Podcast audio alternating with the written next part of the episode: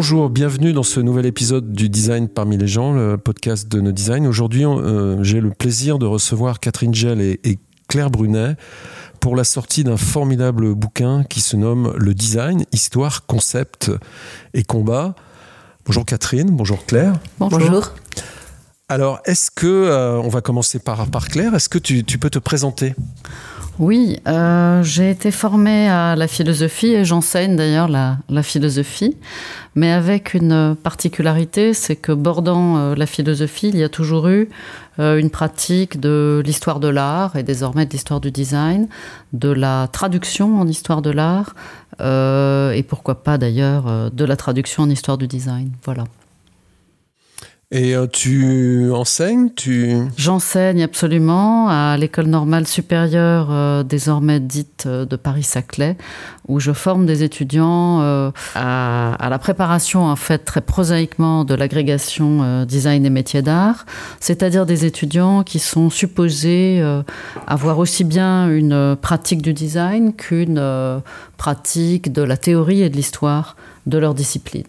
Euh, en fait, si je le dis plus prosaïquement, je leur apprends à lire, écrire et compter.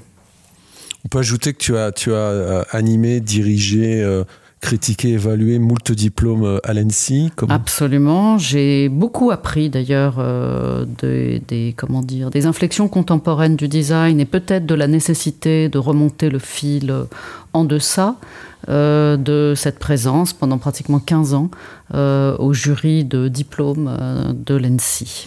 Merci. Catherine, à ton tour. Alors moi, j'ai été formée à l'histoire, l'histoire contemporaine et plus particulièrement l'histoire euh, culturelle. Donc voilà, je viens de là, d'une certaine manière. Donc j'enseigne l'histoire du design. Je l'enseigne euh, dans le même endroit que Claire, à l'invitation de Claire, il y a très longtemps. 15, 20 ans. 20, 20 ans, euh, d'une part, et d'autre part euh, dans des écoles d'art. J'ai pas mal écumé un certain nombre d'écoles et je suis toujours euh, prof dans des écoles d'art. Et à Sciences Po, ça m'est arrivé, ou ça m'arrive. Voilà, donc des étudiants en face qui sont des étudiants avec des formations assez différentes, même si ce sont tous des praticiens, mais euh, dont euh, le cerveau est pas complètement configuré de la même manière. Et ça aussi, c'était assez euh, enrichissant. Et même remarque pour euh, que pour Claire, c'est-à-dire qu'en fait, à un moment, euh, il était quand même nécessaire euh, de remonter euh, au-delà. J'allais dire même de former un socle, en fait. C'est très bizarre, il existe. Et puis, il n'existe pas. Mais tu as aussi euh, euh, élargi le, le, le, spectre des activités d'un chercheur classique. Je crois que tu as été rédactrice en chef, commissaire d'exposition, euh, éditeur. Oui, en fait, l'histoire, le, c'est le fil directeur. Et puis, il y a des retours plus ou moins... Euh, concret à des questions d'archives, tout simplement à, à, certains moments. Donc en fait, montrer les choses, l'exposition montrer les choses, j'ai longtemps estimé, je pense que je me trompais d'ailleurs, que c'était une façon de corroborer des hypothèses historiques, de montrer les choses. En fait, c'est plus compliqué que ça, l'exposition. Ça marche pas aussi bien que ça, en tout cas dans mon cas. Voilà, donc effectivement, et puis l'édition, c'est un peu plus récent. Ça fait 5-6 ans, petite maison d'édition, toute petite, qui tient. Oui, ce que je peux peut-être rajouter quant à, ma, comment dire, ma formation ou ma pratique, euh, j'ai aussi par ailleurs une activité de psychanalyste. Et donc je le dis là, non pas parce que ça concerne directement le livre, mais parce que ça concerne en tout cas cette idée que les objets, évidemment, ont une incidence sur nos manières de vivre. Et que c'est peut-être là le point commun entre, je dirais, la matrice fondamentale à laquelle on s'est attaché pour définir le design moderne et euh, la psychanalyse, ils sont d'ailleurs relativement contemporains.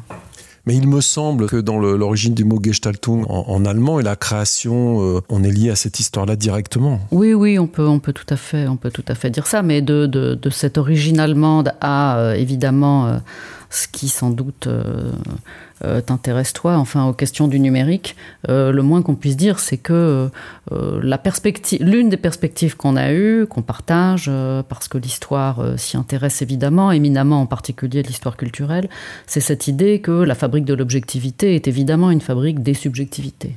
Avant de parler du, du, bouquin, et tout en parlant du bouquin, je vais vous poser une question qui est importante pour nous à nos designs, qu'on pose souvent à des designers, là on va la poser à des chercheurs, c'est cette question est pourquoi faire de la recherche? Je vous demande pas ce qu'est la recherche, mais pourquoi faire de la recherche? en, histoire, c'est normal de faire de la recherche à un moment. Si on veut pouvoir être capable de poser des hypothèses, euh, je ne sais même pas si nouvelle est le mot, mais juste des hypothèses, hein, et, de les, et, de les, et de les confirmer ou de les infirmer, euh, il faut bien aller chercher des choses ou des trucs. Et en général, euh, évidemment, il faut lire d'autres historiens, ça c'est certain. Et puis, si possible, effectivement, commencer à creuser dans des, dans des archives. Donc ça, c'est une première raison. Donc pourquoi faire de la recherche quand on est historien? Parce que parce que c'est par là que ça passe. Après, en design, ou sur la question de l'histoire du design, il y a une raison très bête qui correspond avec l'injonction contemporaine à la recherche globale, qui est qu'en fait, une discipline, si elle n'est pas légitimée par son histoire, elle a du mal à exister. D'accord, donc la recherche en design, c'est une obligation administrative, en fait, c'est ce que tu viens de me dire. J'ai pas dit administrative. Je pense que c'est plus profond que juste l'administration des choses. Oui, bah, moi, je, moi je souscrirais presque, pour ce qui me concerne, à l'idée que c'est une obligation administrative, en tout cas que c'est aujourd'hui devenu un slogan, une injonction, euh, peut-être le dernier refuge, euh, comment dire, d'une certaine euh, idée du salut. Hein, la recherche va nous sauver. Euh, donc ça, on va dire, c'est le cadre. Hein, c'est le cadre. Moi, pour ce qui me concerne, je suis maître de conférence en philosophie. En tant que maître de conférence, la moitié de mon service est supposé être dévolu à la recherche. Donc de ce point de vue-là, voilà, c'est un impératif. Après, bah, la grande question, c'est qu'est-ce qu'on fait quand on a un impératif?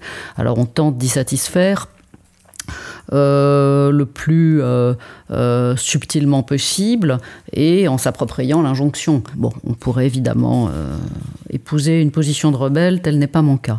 Donc, à partir du moment où on accepte cette fonction et cette demande, eh bien, on, on, y souscrit. Alors, la différence, je dirais, entre la philosophie et l'histoire, c'est que si dans la pratique historienne, la recherche à ces techniques et, et, semble logique. Euh, la recherche en philosophie, c'est une, c'est une autre paire de manches. On va dire que pour ce qui me concerne, la façon dont je l'interprète est très classique. La philosophie allemande en est un modèle, euh, pour autant qu'elle a toujours été liée, par exemple, à la philologie. Euh, autrement dit, la recherche, c'est l'établissement des textes. Et au-delà de l'établissement des textes, c'est évidemment l'interprétation des textes et, pratique annexe, la traduction. Donc de ce point de vue-là, on peut dire que ce livre euh, est en effet la cristallisation, le résultat euh, de notre recherche. Et puis par ailleurs, la recherche, c'est souvent aussi, ça c'est l'aspect sympathique, y compris de l'injonction, c'est souvent collectif. Donc nous, on a formé un petit collectif à deux. Avant ça, il y a eu un séminaire, on était trois, plus les camarades qui nous faisaient le plaisir de, d'y assister. Donc voilà, c'est un peu ça. Et puis après, bah, peut-être qu'on pourrait rejoindre une question euh, qui t'est chère, euh, qui est de poser la question des lieux de la recherche. Et les lieux de la recherche, en effet, pour nous, c'est fondamentalement la bibliothèque. Euh, la bibliothèque, et puis au-delà de la bibliothèque, bon, bah, finalement la librairie, mais la bibliothèque, et pourquoi pas imaginer un point de rencontre entre la bibliothèque et l'atelier. Je comprends dans ce que vous me dites que le, finalement le rôle de l'historien, c'est de mettre à disposition des connaissances pour que les praticiens puissent éclairer, conforter, comprendre même leur propre euh, discipline et de se rappeler ce qu'elle aurait pu euh, oublier. C'est nécessaire, c'est fondamental, c'est euh, structurant. mais souvent, quand on parle de recherche en design, on quitte, on quitte le monde de ses connaissances euh, oubliées ou méconnues pour aller dans une forme, un peu comme la recherche en physique, d'exploration d'un monde nouveau. Et donc entre histoire, philosophie et puis invention des mondes, la, recherche peut tout faire ou il y a... Euh, euh, inventer le nouveau, c'est pas l'espace de la recherche qui est plutôt là pour, pour décrire le fond des connaissances et pas forcément pour inventer ce qui se passe demain. Alors, inventer le nouveau. Euh, bah, d'abord, euh, inventer le nouveau, pour moi, ça résonne de façon, euh, au fond, quelque part entre Baudelaire et Rimbaud. Donc, rien de nouveau, ou même, pire encore, biblique. J'allais dire rien de nouveau sous le soleil. Autrement dit, oui, évidemment, il s'agit d'inventer le nouveau, mais inventer le nouveau, ce qu'on a voulu signaler, d'abord, c'est l'injonction moderne, hein. donc tant qu'à faire autant le savoir. C'est pas forcément le cas de ceux qui, qui, sont euh, comme ça euh, euh, pris dans cette injonction ou dans ce désir, pourquoi pas, de l'innovation. Donc nous, on est là toujours pour rappeler d'une certaine façon, memento, non pas que tu vas mourir, mais rappelle-toi ce qui quand même a déjà été inventé. donc voilà pourquoi, oui, bien sûr, on peut inventer le nouveau. Encore faut-il avoir une forme, on va dire, de, de cartographie de l'état présent à partir duquel on peut inventer le nouveau. Et notre hypothèse, c'est que ben, l'invention du nouveau, c'est des concepts et des combats. C'est ça le sous-titre. D'accord? C'est-à-dire, euh, euh, ça ne s'invente pas si on ne sait pas parler, c'est ça le concept, et si on ne sait pas euh, dialoguer, dialectiser, et c'est ça, pour partie, l'une des définitions possibles du combat. Et j'ajouterais juste d'une certaine manière que finalement, prétendre inventer le nouveau, c'est aussi assez gonflé. C'est pas comme ça que ça fonctionne, ne serait-ce que l'innovation, enfin, qui serait encore un mot sur lequel on pourrait parler pendant, pendant longtemps. Et donc, cette recherche, contemporaine. Tout à l'heure, Claire disait sauver. Moi, j'ai l'impression que c'est souvent un refuge aujourd'hui. C'est l'endroit où on imagine qu'il va peut-être se passer des choses. Et pour reprendre le terme de l'administration, c'est compliqué, l'administration française. Faire le lit, enfin, en tout cas, faire euh, élucider euh, ce qui a déjà été, euh, permet sans doute d'inventer, d'inventer réellement, en fait. C'est pas si fréquent que ça, les inventions. J'ai beaucoup aimé votre livre parce que j'y ai trouvé euh, la préciosité des, des, des, bouquins qu'on garde toujours avec soi et, qui nous servent. Dans, le design, j'avais eu cette sensation-là avec les, les, ouvrages de, de, de Pierre Damien Dans la dimension historique, j'avais une tendresse euh, un peu proustienne euh, liée à ma formation avec Claude Schnet, avec, avec Josselin de Noblet et avec Raymond Guido. Et il y a longtemps que j'avais pas eu une, sensation, presque une émotion de redécouverte de ma propre discipline plus loin, au-delà de ce qu'on sait déjà, avec des choses et on va en parler euh, de nos grands voisins euh, structurants. C'est-à-dire, c'est pas un livre sur l'histoire du design en France, c'est un livre en creux sur ce qu'a fait euh, que nous, en plus qu'on est français, on fait design en France, mais de nos grands voisins. Alors forcément les Allemands, les Italiens, et puis nos lointains cousins américains qui sont dont il est difficile. Euh, vous dites un moment dans le bouquin, je crois, euh, euh, la modernité a été inventée en, Europe, mais est-ce que nous ne sommes pas le sous-produit d'une modernité qui, qui, qui, qui, se serait déployée au, aux États-Unis et dont nous sommes finalement que la conséquence. Euh, j'ai beaucoup aimé cette euh, un peu inversion de, de l'histoire malgré nous. Alors euh, comment en architecture, comment on commence dans un dans un ouvrage comme ça? Alors il y a des choses qui sont moins connues, donc c'est facile. On est quelque part un, inventeur, comme comme on dit pour les trésors. Mais quand on se réattaque au Bauhaus, comme vous le faites au début du gain, comment quel angle on prend au départ, notamment, euh, je sais pas, il y a un passage sur euh, les types et les typologies qui est, finalement la quintessence structurante de ce que le Bauhaus a amené au-delà du folklore. Si je prends l'exemple du Bauhaus, enfin, si tu me donnes l'exemple du Bauhaus, je, vais le mettre en parallèle avec celui de Ulm. Il y a des choses très simples à faire, qui est que Ulm, il fallait le raconter. Il fallait en faire une espèce de narration euh, historicisée, on va dire comme ça, parce que c'est moins connu. Le Bauhaus, on a c'est très compliqué de le raconter ou on n'a pas à le raconter. Par contre, on a à identifier ses problèmes. Et en fait, le livre, c'est ça, assez régulièrement. C'est quelles sont les grandes découpes qu'on qu'on estime devoir faire, quelles sont celles qui nous intéressent de faire, et à un moment, quels problèmes on arrive à sortir de chaque tronçon, si je puis dire. Donc, euh, c'est ça un peu, finalement, la manière dont on a essayé d'organiser les choses. Claire, sur le Bauhaus Oui, alors l'autre façon d'exposer, de, en fait, euh, la question, puisqu'évidemment, ce que Catherine euh, signifiait, c'est qu'il y a une historiographie, c'est-à-dire il y a beaucoup de, de comment dire, de récits déjà concernant évidemment euh, euh, ce moment fondamental de la discipline. Alors l'autre perspective, ça a été évidemment de doubler euh, le Bauhaus de sa, euh, comment on va dire ça, euh, de sa face obscure. et c'est pour ça que le chapitre sur la guerre succède assez directement au chapitre qui traite du Bauhaus. Et dans ce chapitre, autrement dit, si le Bauhaus nous donne à penser choses assez joyeuses et qui répond surtout à un problème, c'est souvent les, les choses ignorées dans, dans, dans les récits par nos étudiants en tout cas, un problème qui était comment construire pour la masse. Donc, en tout cas, le Bauhaus inscrit la discipline dans une logique de la construction. Ce qu'on a voulu montrer, c'est qu'une logique de la destruction doublait, ou rappelait plutôt que montrer, doublait inéluctablement cette affaire de la construction. Et de ce point de vue-là, on s'attache par exemple à la figure de Neufert, c'est-à-dire d'un ancien élève du Bauhaus qui a viré moderne nazi. Euh, voilà, donc on a voulu, euh, euh, comment dire, déplier peut-être les résonances du Bauhaus. Mais ce qui, est, intéressant dans, cet ouvrage, pour prendre cet exemple typique, c'est que on lit tous les journaux, hein, les magazines, toutes les semaines.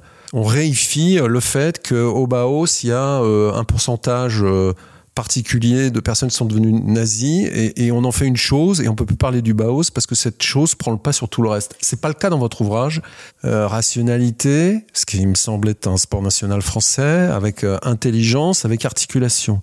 Et votre, euh, je, je, je voulais souligner ce point-là parce que dans votre livre, je n'ai jamais trouvé de ce que j'appelle la philosophie ou les petits combats du présent, euh, c'est-à-dire d'hystérisation de, sujets dont on fait des choses sans, vraiment les comprendre profondément. Et, et c'est exactement le cas dans, votre ouvrage, c'est-à-dire que vous, vous le dites, euh, mais c'est vraiment, euh, vraiment amené avec intelligence, compréhension, pour effectivement avoir la carte complète. Et ça, c'est précieux, je trouve. Oui, c'est sans doute à ça que sert aussi euh, cette, manière d'écrire qui est euh, l'anecdote, euh, ou le portrait. C'est-à-dire, il ne s'agit pas, évidemment, il s'agit de, de, dire les choses sans, euh, si j'ose dire en parlant la langue classique, euh, renverser euh, du pour au contre. Non, c'est une, c'est un rappel, c'est un fait, mais tout le Bauhaus, évidemment, n'est pas anéanti parce que il a eu une descendance nazie. Après tout, c'est une histoire allemande, ça. Et c'est aussi, effectivement, cité Neufert, l'endroit où il se place, mais aussi peut-être citer d'autres en fait. Euh, et là encore, enfin, l'histoire c'est le filtre, c'est-à-dire en fait aller lire le tout petit livre qu'Alfred Barr écrit en 1938 parce qu'il est en Allemagne, en 1933 pardon, parce qu'il est en Allemagne quand Hitler arrive au pouvoir, ça donne aussi des perspectives extrêmement intéressantes. Donc c'est toujours comme ça en fait positionner des éléments qui viennent contrebalancer des récits euh, héroïques puisque le Bauhaus c'est quand même euh, un grand aussi un grand mensonge. Oui, mais c'est un grand mensonge structurant qui permet de se construire Bien avec. Sûr. Euh, euh, mes profs d'archi étaient des, des, des, des idolâtres, des, fidèles euh, du, du, du, du Bauhaus, et contre euh, c'est-à-dire euh, euh, dans votre ouvrage, donc il y, y, a un passage et pour tous les gens qui s'intéressent au numérique et qui est vraiment une piste de réflexion forte sur les typologies et les types, c'est-à-dire l'organisation d'objets non pas en classe comme on dit en, en numérique lié à la programmation, mais vraiment en organisation forme, usage, fonction, qui est, qui est absolument passionnante auxquels répondent plus tard les, les, Italiens par des archétypes, c'est-à-dire une autre façon de se positionner par rapport aux mêmes choses et aux objets. Et là, on, se rend compte que le design aujourd'hui, notamment la partie pour sa partie numérique, elle est assez immature, pour pas dire inculte. Or, dans l'histoire, dans un ouvrage comme ça qui pourrait paraître de je parle aux jeunes de, leurs parents, de leurs grands-parents, il y a des, clés de solution à des problèmes très très contemporains qu'on a oubliés, qu'on ne connaît pas simplement. Et ça, c'est fort. Puisqu'on est au Bauhaus et avant d'aller euh, en Italie, avec gourmandise, euh, on ne peut pas parler de, de l'Allemagne euh, contemporaine, sans parler de l'école d'Ulm, qu'on a un petit peu oublié, qui est très importante, qui a une histoire euh, étonnante, qui a même failli finir française, dont un des professeurs était français, Abraham Mols, qui a créé la, la discipline de recherche Infocom, qui par ailleurs ne parle jamais de design et ne parle jamais d'Abraham Mols. Ça, c'est un des grands mystères de, des limites de la recherche, enfin pour moi, de mon modeste point de vue. Euh, Ulm, c'est étonnant. Ulm, c'est une école qui est supposée être celle de la rationalité de l'industrie, mais, mais Ulm, c'est un lieu de tension. On y parlait d'écologie, on y parlait de doute, on y parlait de paradoxe. On a inventé le design contemporain euh, tel que le pratique Apple. Enfin, c'est vraiment un lieu. Euh... Bah, Ulm a, cette euh, formidable capacité de représenter finalement plein de paradoxes du design, mais qui en fait sont le paradoxe du design permanent, c'est-à-dire euh, toujours examiner ce à quoi on contribue, ce qui est plutôt un exercice euh, rationnellement euh, intéressant, sauf que le design, à un moment, c'est faire et c'est produire. Donc, en fait, ils produisent autant de papier et de réflexion que de que, que d'objets ou que d'objets du futur. Et puis là-dessus, il y a aussi des historiens étrangers qui ont quand même regardé euh, Ulm avec euh, beaucoup d'attention. Hein. c'est le cas d'un Anglais comme Paul Betts, par exemple. Et lui aussi, c'est intéressant. Ça n'est pas un historien du design euh, au départ, mais qui vient comme ça resituer. C'est ce que nous, on s'est aussi attaché à faire, resituer ces questions. En fait, d'une certaine manière, il nous semblait quand même qu'on était prêt et que ça devenait quand même un peu urgent d'écrire une histoire du design qui la relie non seulement à ses paradoxes, mais tout simplement à ses fondements théoriques et intellectuels, qui sont ceux de la pratique, mais, mais ceux de la société, en fait. Enfin, ceux de qu'est-ce qu'on fait avec quel, cadre de vie. C'est pour ça qu'on a mis en avant ce mot de Lebensform, de forme de vie. Et Ulm, c'est ça. C'est quelle vie on, on, invente après le désastre le plus total. Alors ça, c'est formidable. Quelle vie on invente? C'est donc une question euh, essentiellement sociale. Et pour créer euh, cette articulation sociale, ils se disent le meilleur moyen de commencer, c'est la forme. Euh, alors, imaginez ça en France, c'est un pays qui n'a pas de forme, qui est informé, qui est intelligent, qui est abstrait. On a des élites incroyables. On voit le décalage entre effectivement ce qu'ils lisent et la manière dont leur environnement est construit.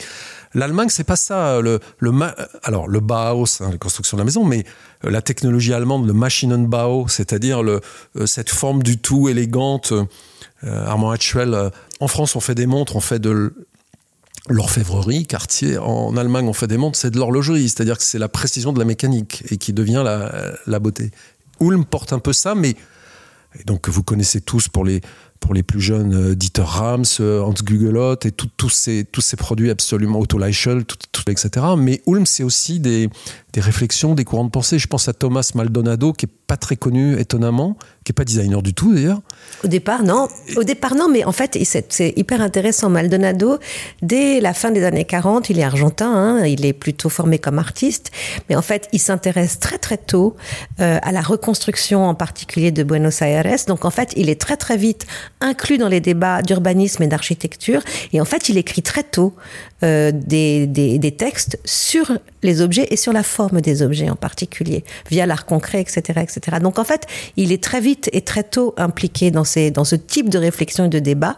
Et il va, il rencontre euh, Max Bill en fait aussi, euh, je crois début des années 50, si je ne dis pas de bêtises, pardon et c'est quelqu'un qui est euh, marxiste. C'est extrêmement important aussi dans cette affaire ulmienne, en fait, ces tensions-là, euh, et qui donc va commencer effectivement à disséquer. Et en fait, son, prisme marxien, on va dire plutôt, est aussi assez intéressant et a une importance dans cette considération des formes, d'une certaine manière. Oui, si je peux, si je peux embrayer, euh, Catherine évoquait cet historien anglais qui a donc euh, publié sur l'école d'Ulm un, livre dont il importe de donner le titre. Uh, the authority of everyday object. Autrement dit, l'autorité, le pouvoir des objets, euh, des objets quotidiens. Donc Ulm nous a intéressés pour, euh, pour beaucoup de raisons, ce qui fait qu'en fait, euh, on en traite à plusieurs euh, endroits. Euh, la forme, tu as raison, euh, bien sûr. Encore faut-il comprendre ce que c'est que la forme pour eux. Euh, C'est-à-dire la forme, euh, la forme a ses raisons d'être, qui sont évidemment des raisons techniques, mais qui sont évidemment aussi euh, euh, une raison de se décrocher euh, de la propagande nazie dont ils sortent. Donc, euh, le pouvoir des objets de la vie quotidienne, c'est à la fois à Ulm euh, le pouvoir horrible du totalitarisme dont il faut se défaire, le pouvoir attribué aux objets d'aller vers la démocratisation des formes de vie, et à l'horizon peut-être plus inquiétant, euh, le pouvoir qui se profile euh, avec la société de consommation d'une addiction. Donc de ce point de vue-là, Ulm nous paraît être dans, les, dans les moments, les divers moments, parce qu'il y a une chronologie qui ont marqué cette école, dans les débats qui se sont euh, assez euh, violemment déployés d'ailleurs quand même euh, dans l'école, d'ailleurs ça se termine en 68, hein. euh, une façon de rappeler d'abord que le, design est une affaire de réel, réel de l'histoire, réel des pratiques, réel social, et en même temps que le design est fondamentalement, comme le disait l'une de nos premières lectrices, ambigu, c'est-à-dire non pas déconstruit, mais désarticulé entre des injonctions contradictoires, et Ulm le montre très bien. Il y a une anecdote que j'aime beaucoup. Hans Guglot a fait le, le, carrousel Kodak. Donc Kodak Europe commande un appareil pour euh, pour euh, pour, euh, défiler les diapos et le but c'était de dépasser la taille du panier standard linéaire de 25 diapositives. Donc ils inventent un panier circulaire qui fait 50 photos. Et c'est vendu comme une performance technique organisée, on peut les combiner. Dans la série Mad Men, euh, sur l'histoire de la publicité à Madison Avenue aux États-Unis, euh, le héros de la série est chargé de lancer le carrousel. Et là, il, n'a que faire des capacités techniques, du design, de la, de la modernité de cet appareil qui part dans un storytelling absolu de nos vies. Euh, et ils, inventent le nom, le carrousel de nos vies, etc. Et on voit, grâce à cette série, le schisme, enfin l'océan, pour être totalement précis, entre, disons, la pensée oulmienne euh, de rationalité industrielle et de production à moindre coût, parce que la rationalité est importante chez Ulm. Et puis la vision américaine du storytelling, où finalement euh, ce qu'on dit des choses et, où l'art de les vendre est plus important finalement que l'objet euh, initial.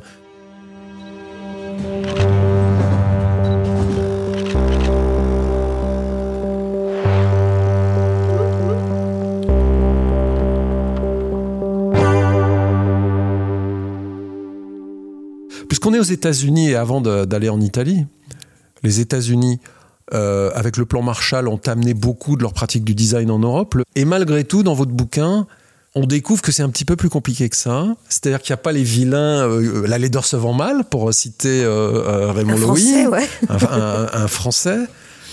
Il y a des gens un petit peu différents, dont certains ont des propos qui sont assez radicaux presque un peu européen dans la manière de se poser des questions. Et on est un peu surpris de voir ça aux États-Unis, surtout que mm, George Nelson, pour pas le, citer, est plutôt quelqu'un qui fait, euh, qui est vraiment euh, l'américaine classique, qui fait des jolies chaises pour Herman Miller. Enfin, on se dit tout ça est de bonne loi, c'est bourgeois, c'est joli, c'est la bourgeoisie américaine, c'est formidable. Et en fait, il n'est pas dupe de tout ça. Oui, il n'est pas dupe de tout ça. Et le mystère n'est pas complètement élucidé. Parce que moi, j'ai jamais eu l'occasion d'aller dans les archives de Nelson, de la Fondation Nelson pour le moment. Par contre, il a beaucoup écrit.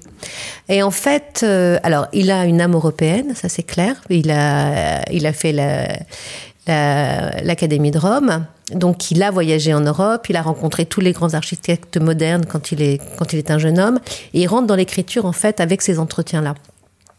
Et il va développer effectivement une vision finalement euh, assez critique de ce qui s'organise euh, aux États-Unis tout en. Alors, sa position est étrange puisqu'en fait, il a une position qui est euh, très en avance en termes environnementaux, en termes écologiques, c'est-à-dire que il se rend compte que le consumérisme américain c'est un problème et même un énorme problème et que ce consumérisme aura des conséquences, il le dit dès les années 50-60, et en même temps, il a, il a un soin particulier qui est quand même d'exonérer le design d'un certain nombre de choses. C'est-à-dire qu'il resitue ce que tu disais tout à l'heure en disant le design, c'est pas l'invention. Le design, c'est ce qui participe de l'intelligence de l'invention, finalement. Mais en disant ça, il, il, met en retrait aussi la position du designer. Donc en fait, Nelson, on l'utilise pour ses propos radicaux, mais il y a une, analyse à, pousser de cette question du, retrait qui est posée. Je l'ai pas poussé l'analyse hein, pour le moment, mais il y a quelque chose comme ça qui s'organise, qui est assez intéressant de qu'est-ce qu'il veut, enfin, de quoi veut-il exonérer la discipline? Voilà, moi j'ai pas, pas encore la réponse. Oui, pour ce qui concerne Nelson, moi ça me permet de et l'Amérique de trianguler avec ce que tu viens de dire, euh, parce que Nelson s'intéresse au regard. Moi, c'est à ce titre-là qu'il m'a qu'il m'a le plus euh, frappé. Euh, How to see, euh, donc ça serait l'une des tâches du designer. Ça me permet de reboucler avec ton affaire de, de, carrousel Kodak, parce que certes, dans la série Mad Men, ok, c'est une affaire allemande, mais c'est une affaire allemande qui remonte à loin. C'est une affaire allemande qui remonte aux procédures de l'enseignement et au débat entre deux écoles, d'ailleurs, aux procédures de l'enseignement de l'histoire de l'art en Allemagne. Donc en fait, c'est c'est un, un petit objet qui pose à lui tout seul la question de savoir comment on regarde. Est-ce qu'on regarde deux images et qu'on les contraste, ou est-ce qu'on regarde une seule image, ou est-ce que, évidemment, comme Warburg, on regarde un tableau entier d'images? Donc en fait, euh, c'est un peu ça qui nous, qui nous intéresse dans l'histoire, c'est-à-dire euh, une invention vient cristalliser, répondre et relancer au fond euh, des pratiques qui parfois sont bien plus anciennes que la commande euh, dont tu viens de, parler. L'Amérique, de ce point de vue-là, euh, c'est aussi, euh, comment dire, là j'emprunte l'expression à Hubert Damisch et Jean-Louis Cohen, historiens de l'architecture tous les deux, qui ont, il y a maintenant un temps certain,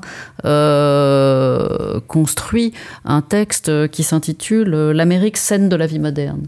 Donc là encore, si l'Amérique est une scène, c'est que l'Amérique donne à voir la modernité. Euh, qu'elle l'ait ou pas euh, d'ailleurs inventée, euh, c'est une, une, une autre histoire. Et Nelson rappelle ça d'une certaine façon. Mais en, préparant, en préparant ce podcast, on, évoquait le fait que certains designers américains, qu'on peut appeler, enfin que Herman Miller appelait les Américains classiques, mais Charles E. Reims, Harry Bertoya, Sarinen, George Nelson, dans une moindre mesure, Elliot Noyes, mais une, euh, une structure de, de, pensée, de travail, de projet, d'interrogation vraiment différente de, de, de, gens comme Dreyfus, Stig, euh, Louis. Euh, oui, il, il, y a même des, il y a même des espèces de, il y a même des histoires de mépris. Alors ça, en fait, Nelson l'explique entre ceux qui sont passés par l'université, donc euh, Noyce que tu cites, mais aussi un Noyce a eu Gropus comme prof, hein, par exemple, euh, et ceux qui, viennent de l'entertainment. Belguedes, mmh. typiquement. Mmh. Donc il y a aussi cette espèce de rapport. Ou euh, la publicité. Et, et, le, et le stage design, mmh. c'est-à-dire la scène. Euh, Broadway, qu'est-ce que ça veut dire pour le coup faire un display sur une scène et puis euh, concevoir des produits? Quels sont les liens? Quels sont? Et ça, c'est quelque chose que nous on regarde pas beaucoup, mais qui en fait aux États-Unis construit euh, un rapport extrêmement différent à la production des objets pour un marché, tout simplement.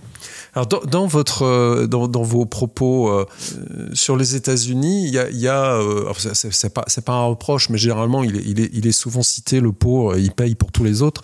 Brooke Stevens qui est supposé être le père de l'obsolescence programmée, qui est un petit peu terrorisé avec les les stylistes de Détroit dans l'automobile, le fait de renouveler artificiellement les produits. Alors Bruce Stevens, il allait plus loin, lui, il a même théorisé la panne. Euh, ça, c'est quelque chose qui vous intéressait pas ou? Parce que c'est quand même assez caractéristique. Enfin, c'est quand même assez étonnant, un peu pour le coup malfaisant presque. Alors, est-ce que. Alors, ben, je, reprendrai euh, George Nelson. Euh, les designers ne sont pas les inventeurs de l'autoroute.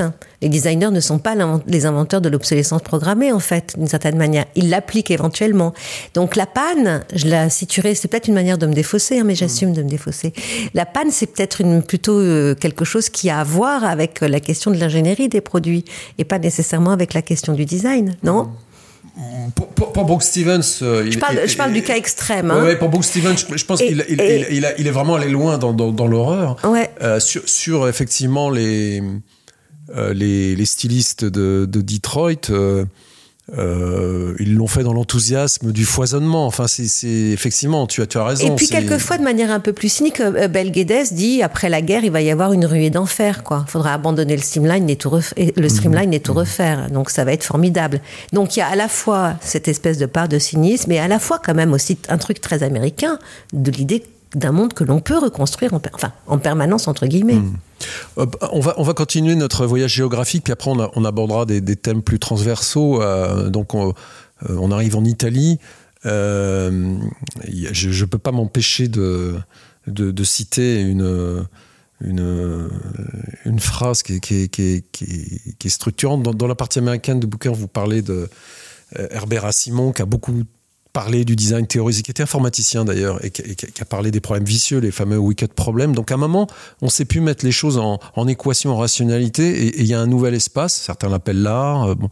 Sauf ça, c'est là une phrase, puisque euh, c'est de lui qu'il s'agit, qui, est assez, euh, qui dit la même chose que, que, que, que Herbert Simon, mais qui le dit autrement et peut-être de manière plus, plus italienne. Il dit le design commence où les processus rationnels se terminent et les processus magiques commence. Je trouve que c'est une des plus belles définition du, design. Alors l'Italie, dans cette histoire du design, avec ses savoir-faire absolument fascinants, Ferrari, les Bella Macchina, et puis à un moment cette, ce questionnement profond sur l'industrie, réflexion sur les, sur les formes, sur la rationalité et des constructions assez théoriques, visionnaires, extrêmement structurantes qui, entre le Ulm allemand euh, et, l'Italie cernait la France avec des, tensions quand même assez fortes, presque euh, opposées. Qu'est-ce qu'on peut dire de l'Italie de ces années-là, 70 euh, alors, bon, je vais, démarrer peut-être. En tout cas, moi, je démarre sur le mode commentaire du texte, donc de la citation que, tu as, que tu as lue. Au fond, cette affaire, ce qu'on peut dire de l'Italie, c'est qu'elle hérite et dépasse, de ce point de vue-là, je suis quasi hegelienne, Ulm, précisément, puisque le propre euh, de ce qu'on a voulu montrer, c'est qu'il n'y a pas, contrairement à ce que peut-être euh, rapidement on schématise euh, une hargne des Italiens à l'égard du fonctionnalisme allemand, il y a, Branzi en est le meilleur interprète, une lecture judicieuse des raisons pour lesquelles Ulm a fonctionné comme il a fonctionné, établi ce qu'il a établi, et des raisons pour lesquelles, dans les années 60, il y a autre chose à, autre chose à faire. Alors la magie chez Sotsas, ça n'est pas euh, la destruction de euh, la rationalité et du fonctionnalisme, c'est une autre dimension, une autre dimension euh, qui est au fond sa manière à lui d'attaquer, on peut dire, une certaine interprétation du moderne, sa manière à lui d'être italien, c'est-à-dire quand même d'hériter d'une très longue histoire qui remonte à l'Antiquité, et sa manière à lui surtout de d'intégrer au fond à sa pratique des dimensions qu'il a toujours, comment dire, révérées comment dire, et ramenées dans le champ, qui sont des pratiques artistiques, la photo et surtout le voyage. Autrement dit, ce qu'il veut rappeler ici, c'est que le design à entendre en l'occurrence comme euh, très simplement l'invention de l'objet n'est pas un monopole européen. Euh, c'est une affaire qu'on rencontre euh, en Inde, au Mexique, ailleurs, et que donc toute l'épaisseur qu'il faut entendre derrière le mot de magie, c'est pas du tout, comment dire, le spectacle de magie. ce qu'il faut entendre par magie, à mon sens, c'est des formes d'intelligence et d'intelligibilité du monde qui ne sont pas réductibles à la rationalité mathématique et fonctionnelle de la tradition européenne. Oui, moi je dirais la même chose, peut-être avec, avec d'autres avec d'autres mots. Je pense qu'il y, y, y, a une compréhension euh, italienne de ce qui se passe. Enfin, Branzi disait que finalement, Allemands et Italiens étaient les meilleurs amis du monde parce qu'ils étaient chacun d'un côté des Alpes, mais que évidemment sur le versant nord et sur le versant sud, les choses ne se, ne se passent pas de la même façon. Et que donc il y a quand même une nécessité euh, au milieu des années 60 pour ces jeunes Italiens qui sont plutôt florentins, pas milanais, euh, de se poser ces questions par rapport à, ces formes de, rationalité. Et c'est très très visible en particulier, par exemple, dans les textes de, de, de Branzi sur les, sur les radical notes. C'est-à-dire qu'il ne s'agit pas d'éliminer. Il ne s'agit pas nécessairement seulement de faire la guerre. Il y aura une guerre, mais elle viendra après, quand Maldonado d'ailleurs va arriver en, en Italie. Mais de se poser les questions et de se dire qu'à un moment, reconsidérer les pratiques hors de l'industrie ou à côté de l'industrie, comme devant pouvoir être réimplémentées dans l'industrie, c'est essentiel. Et ça, il le raconte très bien. Alors, il se trouve que ça rencontre des moments, des moments historiques qui sont effectivement euh, les années 60, euh, une certaine forme euh, de gauche politique qui en Italie est extrêmement importante et d'ailleurs liée à l'industrie. je veux dire, Olivetti, c'est pas rien politiquement et industriellement parlant. Donc en fait, il y a toute cette espèce de, de de relations, de champs de relations puissants passionnant, intéressant et avec euh, ce que Claire a exprimé comme une vision sur d'autres cultures et tout simplement aussi comme euh, finalement l'émergence d'un rapport assez anthropologique aux objets.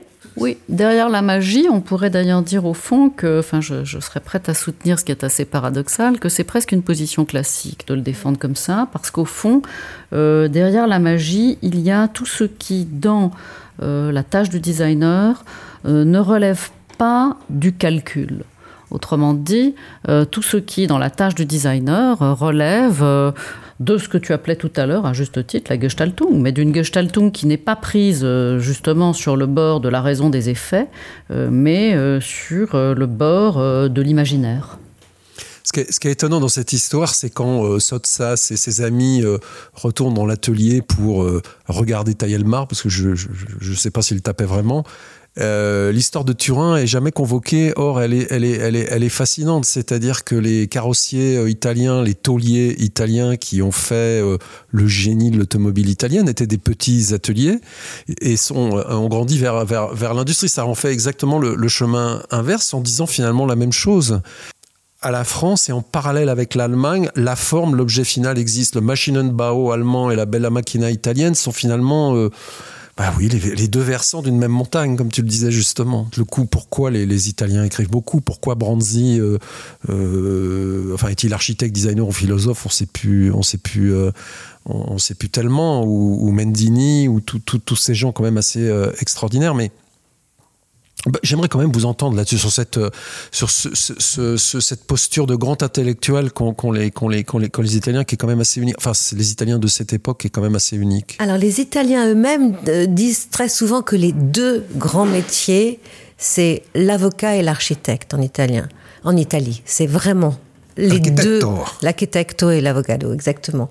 Donc ça, c'est une première, euh, une première, une première couche de, de d'explication si l'on veut. Il y a, je crois, dans cette question de l'architecture, parce que c'est des choses dont on, dont on parle avec Claire et dont on discute, il y a, je crois, et c'est important par rapport à la question de l'écriture, qui évidemment est centrale chez nous, c'est aussi le rapport à des questions de famille de pensée. Et en fait, il y a, au-delà évidemment de la tradition humaniste, etc., de, de l'Italie, il y a quand même cette euh, capacité qu'ont eu les Italiens à être des architectes qui fondaient des journaux. Je veux dire, tous les journaux euh, professionnels italiens sont fondés par des architectes, de Mousse, Ponti, Casabella, etc., etc. Donc, il y a une tradition qui passe certes par la forme, mais qui passe aussi par la forme écrite, par, par l'écriture et la réflexion. L'un implémente l'autre en permanence, il me semble. Très, très, très simplement et très bêtement. Oui, on, on, pourrait dire aussi, euh, évidemment, que, c'est, que ces supports matériels de la diffusion de la pensée que sont les journaux sont essentiels, les catalogues d'exposition. Après, je crois qu'ils ont une conscience euh, de génération.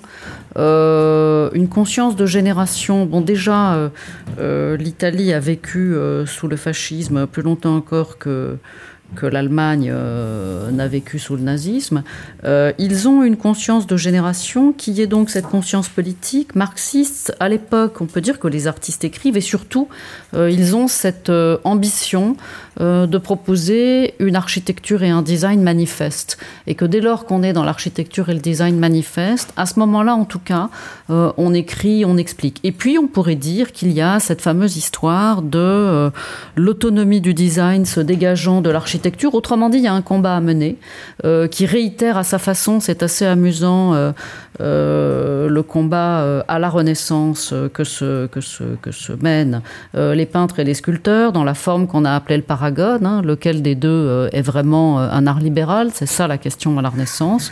Et eh bien là, il y a la nécessité pour ceux qui font le choix du design, quoique formés à l'architecture, de se dégager d'une pratique de, de, l'architecture, eh bien, il faut défendre euh, euh, leur terrain, euh, dessiner leur territoire, circonscrire les enjeux. et c'est pour ça que ce petit fragment dans lequel Branzi évoque le fait que dans l'après-guerre en Italie, en tout cas, il était évident que les trois dimensions du projet moderne, l'objet, la maison et la ville, se dissocient. Je crois que ces textes sont des façons de creuser le sillon et d'expliquer cette dissociation. On m'avait expliqué à, l'école d'architecture, sur le coup, ça m'avait pas tellement intéressé, puis ça m'a habité quand je suis devenu designer. En Italie, quand on alors en Italie, il y a un tissu de, petites industries très nombreuses, donc forcément ces gens-là ont des enfants, forcément ces enfants vont faire des études. En France, quand on ne sait pas quoi faire, on n'a pas de vocation, on fait économique et sociale. En Italie, quand on ne sait pas quoi faire, on fait architecture. Et que ça structure énormément des relations et des, et des questionnements. C'est-à-dire que des architectes ont une culture industrielle parce que c'est celle des, des, parents, où ils reprennent l'entreprise industrielle et donc ils vont appeler des amis d'école comme Gio Ponti, euh, euh, etc. Euh, c'est euh, la, la, la, effectivement l'architecture un statut en Italie qui, qui, qui, qui, est vraiment un statut qui n'est pas euh, une, une, une, habileté ou une aptitude à, à construire, qui, qui, est, qui, est, qui est vraiment... On dit souvent l'Italie est notre cousine, pour moi c'est plutôt notre maman, enfin, et, et l'Allemagne plutôt notre papa, mais bon.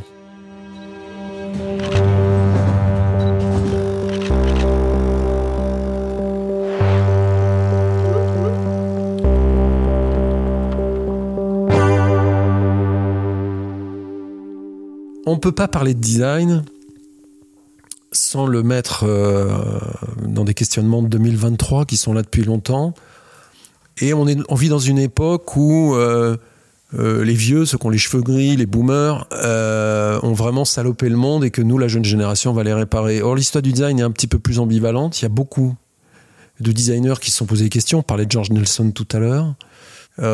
Des connus comme Papanek, des surprenants comme Maldonado, dont vous disiez dans le bouquin, c'est un combat d'un designer avec sa conscience. C'est-à-dire, je, pharmacone de Platon, remède poison, est-ce que le design est une solution ou un problème en plus?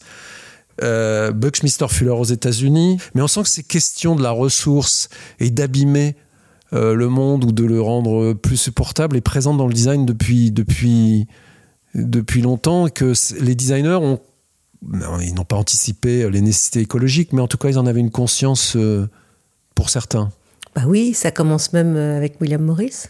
Hein, les textes, tous ces textes-là, relus aujourd'hui, sont percutants et fascinants. Euh, la permanence de ce qu'ils décrivent euh, est donc euh, bien la preuve que les questions se posent pour eux très très directement d'un lien assez finalement étonnant ou intéressant avec, on va dire, les matières premières prises très globalement d'une certaine manière. C'est-à-dire que on l'a pas traité comme ça dans le livre, mais on pourrait peut-être se dire ça. C'est-à-dire qu'en fait, les designers, même attachés à la cause industrielle, ils le sont tous dans ce qu'on cite, d'une certaine façon, ne sont jamais totalement dissociés du rapport avec d'où viennent les choses, ce qui est à l'origine. Et c'est ça aussi qui est assez beau et qui est assez intéressant.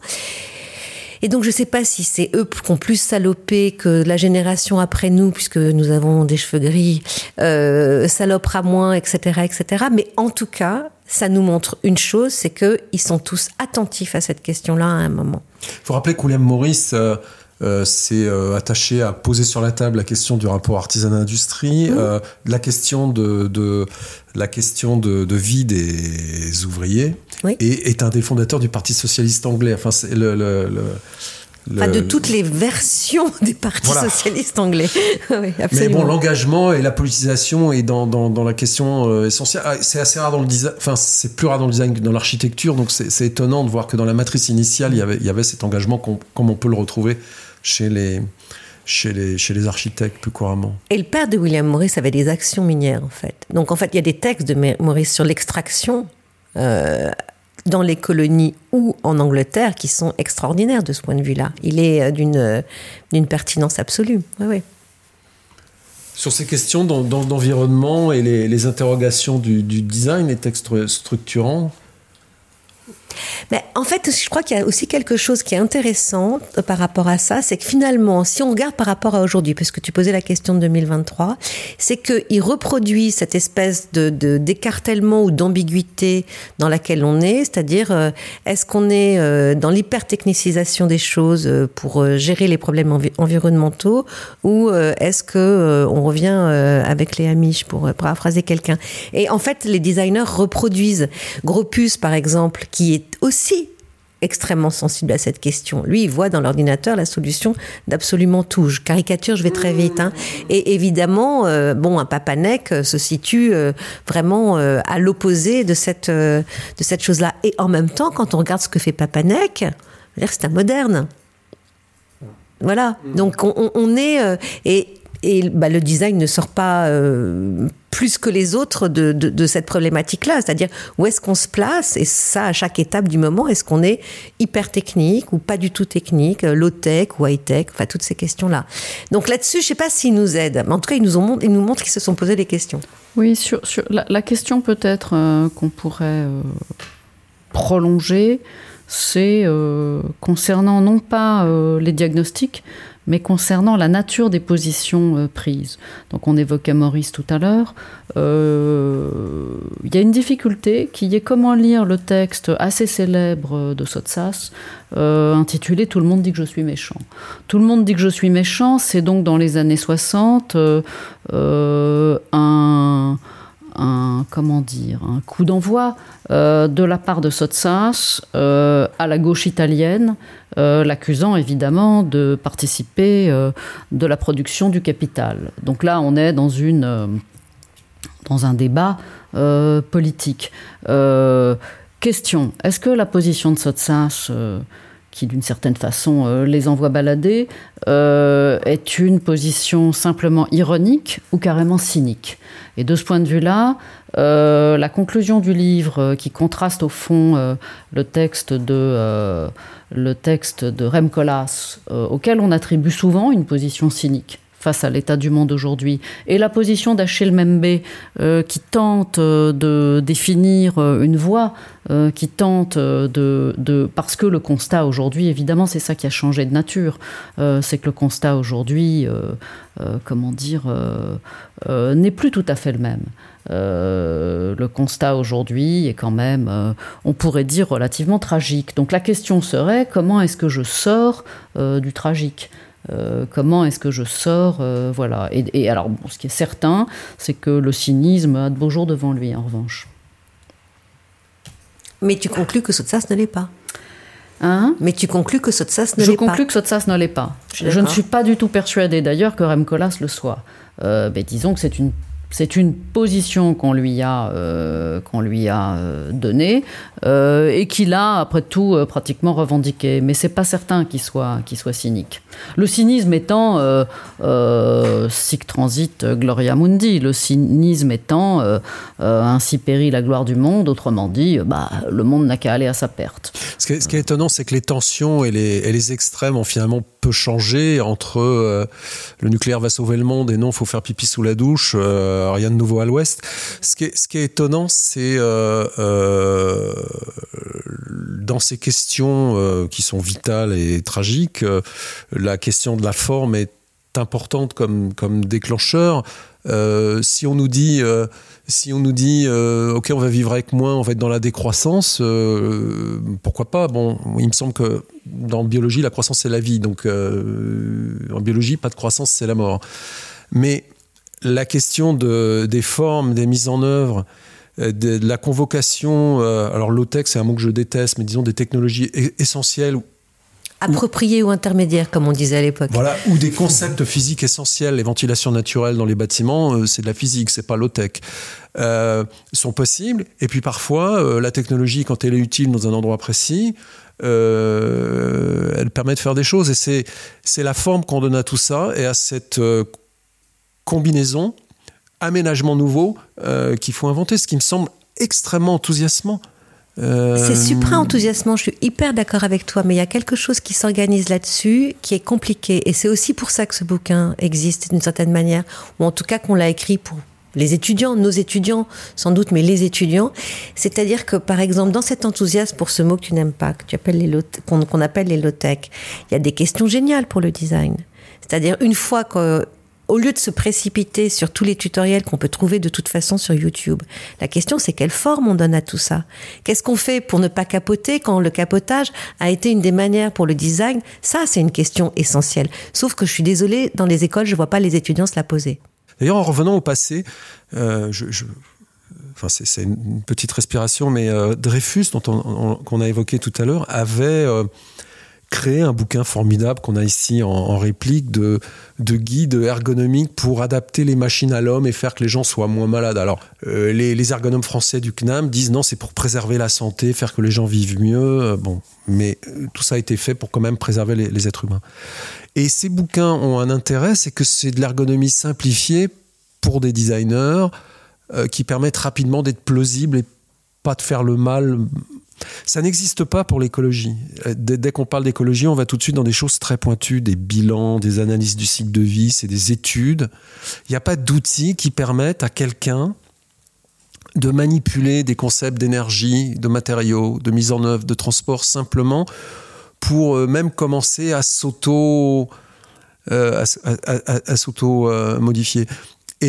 Pourquoi je cite cet exemple C'est que l'utopie d'être mieux au travail, bah, un designer s'en est saisi, Dreyfus, qui faisait des téléphones pour ITT, et puis les postures, les, les, les, les, standardistes qui avaient mal au coude, etc. Et il a essayé, de, en designer, à trouver une solution pour aller vite dans la masse.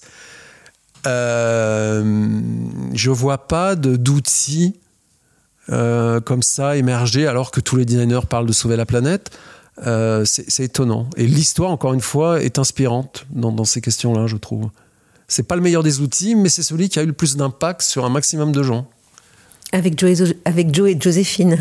Exactement. Euh, il y a quelque chose. Je trouve que ta question, elle, elle, pose, elle en pose une autre qui est intéressante et qui est évidemment l'opposition euh, étymologique de de écologie et de économie. Hein, et nomos dans économie, c'est la norme. Et logos, euh, voilà. Donc il y a presque cette, euh, cette chose-là qui est assez, euh, qui est assez amusante et, et, intéressante et qui, et qui effectivement interroge. Je pense que il y a aussi, alors là, moi, je suis pas du tout suffisamment spécialiste, mais il y a aussi en fait tous ces différents courants de l'écologie qui ont construit un rapport complexe en fait à ces questions-là et qui aujourd'hui effectivement, euh, ont vraiment euh, un travail à fournir autour de ça.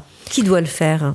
Mais c'est, euh, à mon avis, un des nœuds de réinvention des écoles de design et de leur équipage et de leur, de leur la célébration du patrimoine. C'est bien, c'est important, surtout dans un pays comme la France. Mais l'ouverture vers, vers, vers des champs nouveaux ou des champs recomposés, plus que nouveaux d'ailleurs, parce que là je pars sous le, le contrôle de Claire, donc la question du nouveau, donc recomposer euh, ou, déplier autrement pour, euh, euh, employer ce mot que vous utilisez beaucoup et que j'aime beaucoup. Il y, a vraiment des choses qui sont pour moi enthousiasmantes plus que effrayantes. puisqu'on dit souvent que les jeunes sont, effrayés. Alors, quand il y a des choses à faire et, qu'il y a des, projets à construire, ce qui est quand même le rôle du design, c'est plutôt rassurant, je trouve. Bah c'est oui, oui, enthousiasmant, ça, ça devrait être le mot. Je suis d'accord. Alors pour continuer dans les grands sujets de l'époque, euh, parce que le design n'est pas hors, de l'époque, j'ai découvert, alors je savais que Charles Sims avait euh, fait ce rapport, parce que je l'ai souvent cité comme pour pointer le retard de la France, avait euh, fait un rapport pour aider l'Inde à avoir une stratégie nationale de design, ce qui est une de mes grandes préoccupations. On en a rêvé 20 ans, puis on est un peu déçu du résultat, mais ça c'est un autre sujet. Et que il s'est pas arrivé avec bah, vous allez faire des chaises comme moi, vous allez faire des usines, puis on va faire des jolies choses, et puis de la technique. Il aura un peu, comment dire? Oui, le India Report. Alors, le India Report, déjà, tout le monde peut le lire, on le trouve en ligne. Donc, il faut aller lire. C'est un texte pas très long. Euh, très intéressant. Et effectivement, le gouvernement euh, euh, indien, mais surtout le gouvernement américain et la fondation Ford attendaient un plan de création d'une école d'organigramme en bonne et due forme. Et IMSS, en fait, finalement, produit une forme de sorte de contemplation, d'une certaine manière, de ce qu'il voit en Inde, de ce qui s'organise en Inde, avec en particulier un, petit texte, c'est pas très long en fait, hein, sur la lota, ce, récipient indien que les, les, Indiens, enfin qui est multi multifonction euh, en Inde. Et en fait, euh, bon, pour nous, c'était important de convoquer ce type de d'affaires parce qu'en fait, c'est quand même aussi le, design, c'est un espèce d'agent infiltrateur aussi d'une certaine manière. Et il l'a souvent été. Et là, on voit que c'est vraiment le véhicule d'une action qui a euh, des ressorts euh, finalement quand même, euh, à la fois post-coloniaux mais très coloniaux, c'est clairement, et qui en même temps, et ça c'est à mettre au crédit finalement de la figure du designer dans cette affaire, va venir dire mais en fait ça rejoint l'affaire du regard et de l'œil dont parlait Claire tout à l'heure qui revient à dire, mais en fait, regardez, regardez ce que vous avez. Oui, de ce point de vue-là, par rapport à ce que tu évoquais à l'instant des écoles de design, il y a quand même une pratique euh, qui est commune à tous ces, enfin, qui se trouve à l'entrecroisement de cette position d'aujourd'hui, ces positions d'hier, euh, euh, qui est l'enquête au fond, parmi les, outils du, designer, il y a euh, cette question de l'observatoire, de l'enquête, euh, qui d'ailleurs rejoint euh, Sotsas et son appareil photo, c'est-à-dire aller de par le vaste monde et regarder en effet cette chose dont on n'a pas parlé jusqu'à maintenant et qui est peut-être, comment dire, un mot vidé de son sens, mais pas complètement, par le, le, discours sur le design aujourd'hui, qui sont les usages. Autrement dit, oui, les designers s'intéressent aux usages et pas seulement aux fonctions. C'est peut-être ça aussi la bordure de magie. et de ce point de vue-là, peut-être que parfois la meilleure des choses, c'est de ne rien faire. Donc l'un l'une des productions du design peut être euh, ce qu'on appelle aujourd'hui d'un terme euh, bon, qu'on peut contester, mais enfin un état de l'art. Voir un peu ce qui se passe, documenter. Au fond, voilà, c'est l'une des, c'est l'une des productions du designer, de documenter euh, effectivement les formes de vie. C'est toujours la même affaire. Ce que je trouve formidable dans cet exemple de, de IMSS, euh, qui fait écho avec des problématiques d'aujourd'hui euh, et, à notre histoire, le plan Marshall et les Américains qui nous amènent le soft power. Si vous allez en Chine, vous voyez des villes américaines. Quand Nixon est venu en Chine, il a amené les urbanistes américains. C'est euh, être de quelque part, ça a une valeur. alors, je vais parler comme un économiste, un businessman, et cette valeur, c'est de la différenciation. Donc, grosso modo, c'est un business model. Et donc, quand quand dit aux Indiens, mais soyez vous-même, et c'est ça qu'on achètera. Mais si vous faites du sous-américanisme venant d'Inde, euh, les, les, les, motifs des mariages au Kerala ou les textiles du, du, du Punjab ou, euh, sont intéressants pour, pour, pour, des Occidentaux. Et ça me rappelle une, enfin, une situation contemporaine. Le plan Marshall, on nous a donné beaucoup d'argent et on nous a amené des agences de design américaines pour apprendre à faire du design comme les Américains. Ce qui est incroyable avec les Américains aujourd'hui, c'est qu'ils n'ont plus besoin de payer. C'est-à-dire qu'on va en Californie voir comment ils font mal du design, pour citer Don Norman, et puis on revient le faire. Tout le monde le fait de la même façon dans le monde et toutes les apps et tous les sites dans le monde sont faits de la même façon. Euh, Charles Sims dit non, non, euh, soyez-vous dans votre espace et, ainsi vous nous intéresserez. Ce que je pense, c'est que les IMS, mais beaucoup de designers ont été fascinés par, euh, par l'Inde en fait. Parce que en Inde, alors pour le coup, moi j'ai fait un bouquin avec une designer sur l'Inde, c'est Catherine Lévy, une des premières générations de l'ENSI. Euh, parce que... Qui était une collègue d'école. Absolument. Ma voisine de bureau. Voilà, parce que Catherine et Silène faisaient euh, produire des objets en Inde. Donc on a été plusieurs fois en Inde et on a fait cette collecte d'objets. Le truc qui est incroyable avec la question de, de, de l'Inde et du design, et Brandy le dit très bien, il dit l'Inde c'est une nation textile. Donc en fait qui croise, qui entrecroise, qui est évidemment extrêmement bonne en, en comptage, si je puis dire, et la façon, par exemple, donc il y a toutes les manières qu'a eu l'Inde d'industrialiser, d'utiliser des plastiques merveilleux, hyper polluants, etc., etc. Mais il y a la manière que l'Inde a eu de distribuer les produits. Quand tu rentrais dans un magasin indien de serviettes de toilette, elles avaient toutes des rayures avec des couleurs absolument extraordinaires, mais pas une seule n'était du même modèle, qui n'est pas du tout une histoire de fabrication, qui est une histoire de comment les séries étaient mélangées après pour être distribuées dans tout le pays, qui est absolument extraordinaire. Et je pense qu'en fait, les IMS, ils sont saisis par ses capacités, ses affaires, euh, cette manière qu'ont les Indiens, avec cette intelligence comme ça, très très mouvante, très textile, d'organiser les choses. C'est pas que il y a de la forme, mais il y a aussi des, des, façons d'organiser les choses qui sont assez extraordinaires. Oui, en même temps, euh, là pour le coup, je dirais, il y a une distinction entre les années 50 et les nôtres. L'état de la mondialisation n'est pas exactement le même. Et en contre-exemple, on évoque la wax. Euh, comment faut-il la dire, africaine, euh, qui précisément euh, charrie avec elle euh, tous les déplacements et les scories du colonialisme. Donc de ce point de vue-là, attention, l'expérience indienne, c'est un moment. on on est quand même passé à la vitesse supérieure en termes de normalisation.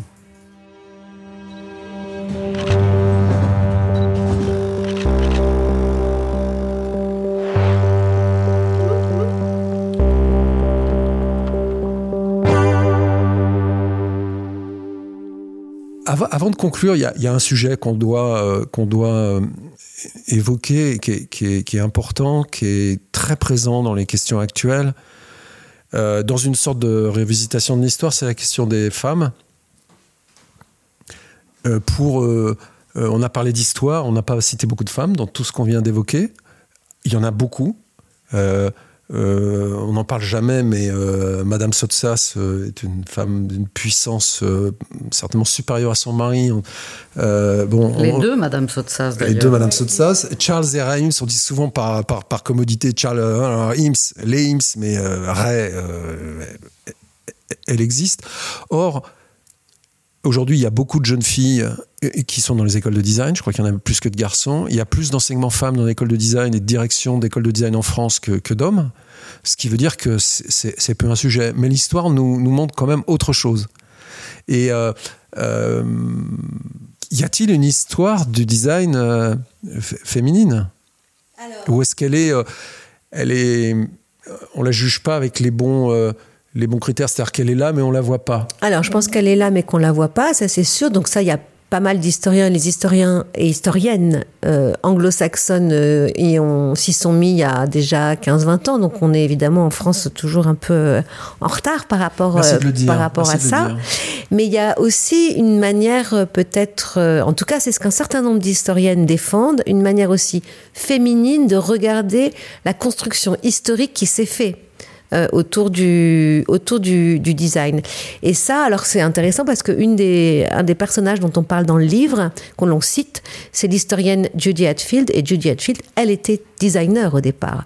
Et c'est de ces constats de praticienne et de designer de cette euh, faculté euh, à ériger une histoire avec des objets types, des objets iconiques, etc., qu'elle va s'intéresser à des objets, on va dire, vulgaire hein, ou plus anonyme. Et à partir de là, elle commence à reconstruire je le dis, je l'utilise, reconstruire là, euh, une histoire qui est un point de vue peut-être, enfin qu'elle défend comme étant un point de vue féminin. Donc en fait, nous, on n'a pas voulu rentrer d'une certaine manière dans c'est comme si, c'est comme ça, l'histoire ceci. Évidemment qu'il y a des oublis, il y en a plein, il y en a des tonnes. Et, et tout ça va ressortir en fait très euh, à son rythme et très tranquillement, si je puis dire. En tout cas, on espère tranquillement. Par contre, il importait de dire effectivement que la construction de cette histoire pouvait prendre et regarder d'autres points de vue. Il y a Penny Spark aussi, donc, comme euh, historienne euh, anglaise, qui montre, alors elle, elle, ressort les discours sur la question du goût, par exemple. Donc on revient dans ces débats, ça Claire les a très bien explorés dans, ces, dans les chapitres, c'est aussi cette, ces questions autour, oui, du goût, de la forme, des couleurs, qu'est-ce que ça veut dire, à quel moment, et pourquoi à un moment c'est, on va dire, euh, chuinté euh, du, côté du, du côté du design. L'analyse de Penny Spark en sera que c'est chuinté parce que ça représente la femme et la féminité. Et puis, bon, il y a plein de choses très intéressantes et très passionnantes. Oui, alors je dirais d'abord, il y a des publications, je ne sais plus le titre que je viens de voir là dans une librairie, mais les choses sont en train de le travail est fait. Euh, notre livre n'était pas, euh, comment dire, relève vraiment du euh, d'une espèce d'accumulation, d'addition, et surtout, et surtout, notre livre est une invitation à en lire d'autres. Euh, donc de ce point de vue-là, la question des femmes, elle est euh, euh, aussi dans les notes en bas de page, les renvois, la bibliographie et l'invitation à lire des livres qui sont plus pointus, plus techniques, plus profilés d'une certaine manière que, que, le nôtre, qui au fond balaye large. Donc je crois que, que, c'est surtout ça, cette affaire, cette affaire du féminin, du féminisme, de l'invisibilisation du féminin. Euh, un prochain livre peut-être. Parce que cette affaire du nombre de femmes, enfin du nombre d'étudiantes supérieures au nombre d'étudiants, elle est pas récente en fait. C'est une vieille histoire d'une certaine manière.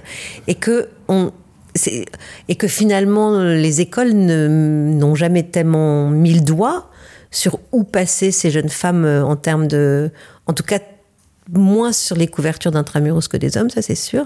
Mais là-dessus, on a aussi un problème qui est la manière dont l'Angleterre a intégré l'art and craft dans la question du design globalement, et qui est aussi pour nous beaucoup plus complexe en fait. Donc il y a aussi tous ces sujets dits féminins que serait le textile, etc., etc., que et, l'Angleterre a su faire ça en fait. Alors on arrive au bout de cette euh, de, cette euh, visite. Euh, passionnante. Je, voudrais dire, parce que ça se voit pas, que c'est un ouvrage qui a alors des notes de bas de page, des notes de fin de livre conséquentes, qui, qui, sont en tant que telles un trésor à explorer, qui va prendre peut-être une décennie, ou en tout cas une demi-décennie. Enfin, c'est absolument énorme. Une bibliographie incroyable. Enfin, c'est un ouvrage qui se lit merveilleusement bien. Ça se lit vraiment euh, par, euh, par dégustation de chapitres. Vraiment, euh, il y, a une fluidité. C'est vraiment précieux. Et pour conclure, j'ai envie de vous poser la suite. Y en a-t-il une? Et intimement, c'est quoi votre conclusion personnelle du bouquin chacune d'entre vous? Alors, c'est pour qui? Je pense qu'on répondra de la même chose. Au départ, c'est pour nos étudiants pour les étudiants.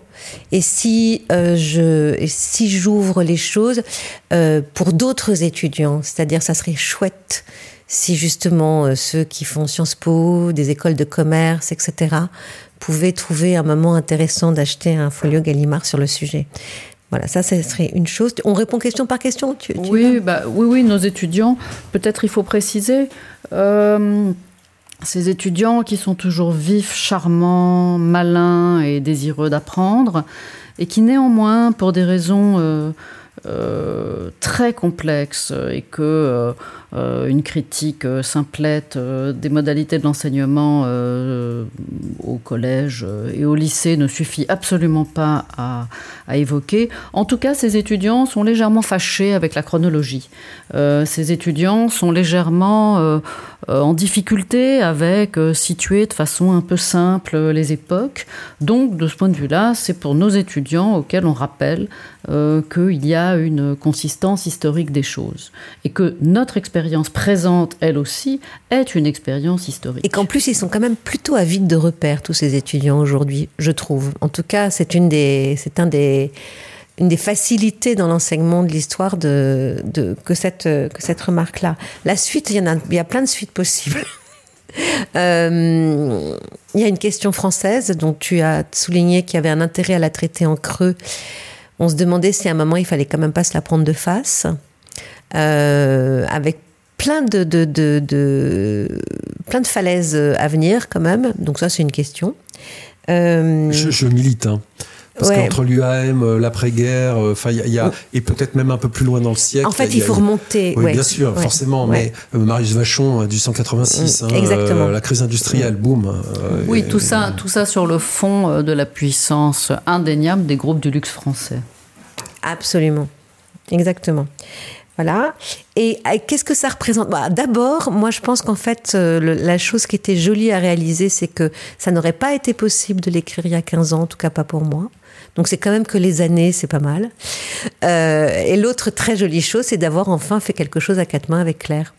Voilà, ça c'est vraiment un truc hyper important en fait. Oui, voilà, la conclusion la plus personnelle, c'est que c'est un travail d'amitié il n'y a aucune conclusion euh, personnelle sur le statut du design, le sort du design, euh, etc. Euh, sinon, voilà, de dire que c'est l'autre conclusion personnelle, c'est que c'est un livre qui s'est voulu un livre de traduction, un livre de transmission, un livre de passage, et qu'à cet égard, il ne revendique absolument pas de d'originalité, si j'ose dire, euh, particulière, sinon celle de notre dialogue. Euh, il n'a pas euh, la prétention de penser qu'il révolutionne l'histoire de la discipline. il n'a pas, comment dire, la coquetterie d'épouser une cause immédiate. il a juste l'envie de, de, se déployer comme une analytique et comme un travail d'élucidation avec peut-être un index contemporain qui explique pourquoi, euh, euh, oui, on est aspiré en effet par euh, les, questions, les questions écologiques et climatiques à la fin, c'est qu'on a indexé ce livre sur un problème qui est celui du réel, et non pas comme ça a été fait à juste titre. mais ça nous semble pas forcément l'actualité, et non pas aspiré par la question de la fiction. L'histoire du design a été racontée comme celle d'une fiction. Euh, c'est une position qui nous semble parfaitement euh, passionnante, légitime et juste, mais peut-être pas complètement saisie par précisément euh, les attentes de nos étudiants auxquelles on répond, somme toute, en écrivant ce livre. Merci. Je voudrais juste ajouter un mot. On apprend beaucoup de choses, on regarde autrement les choses qu'on pense Connect, il y a, une, grande mesure dans, beaucoup de choses, des articulations nouvelles, des, choses dépliées euh, qui, se connectent, se déconnectent. C'est jubilatoire, on nage dans la, connaissance. Donc, amis designers, euh, redécouvrez votre propre discipline. Vous aimez le design, vous êtes ingénieur, ergonome. Et puis surtout, c'est un ouvrage qui fabrique énormément de questions, et ça, c'est formidable parce que on a envie d'aller plus loin. On a envie de, on a envie d'avoir une suite. Et le design, dans son, dans sa volonté de grandir, ne doit jamais oublier l'histoire comme euh, comme fondation de son propre futur et que c'est peut-être la, recherche la plus finalement euh, essentielle parce qu'on y trouve beaucoup de choses pour, pour euh, demain et après-demain. Enfin, en tout cas, c'est le sentiment qu'on a ici à, à, nos designs. Bravo. Merci, Jean-Louis. Merci mille fois, Jean-Louis. Alors c'est la fin de cet épisode, j'espère que vous l'avez aimé. Si c'est le cas, n'hésitez pas à le faire savoir, à le republier, à liker et à vous abonner. Ça nous aidera à, ça nous aidera à continuer à trouver des personnes encore plus incroyables à inviter dans euh, cet espace de rencontre et de construction des utilités et des rôles du design dans la société contemporaine. Merci, à bientôt.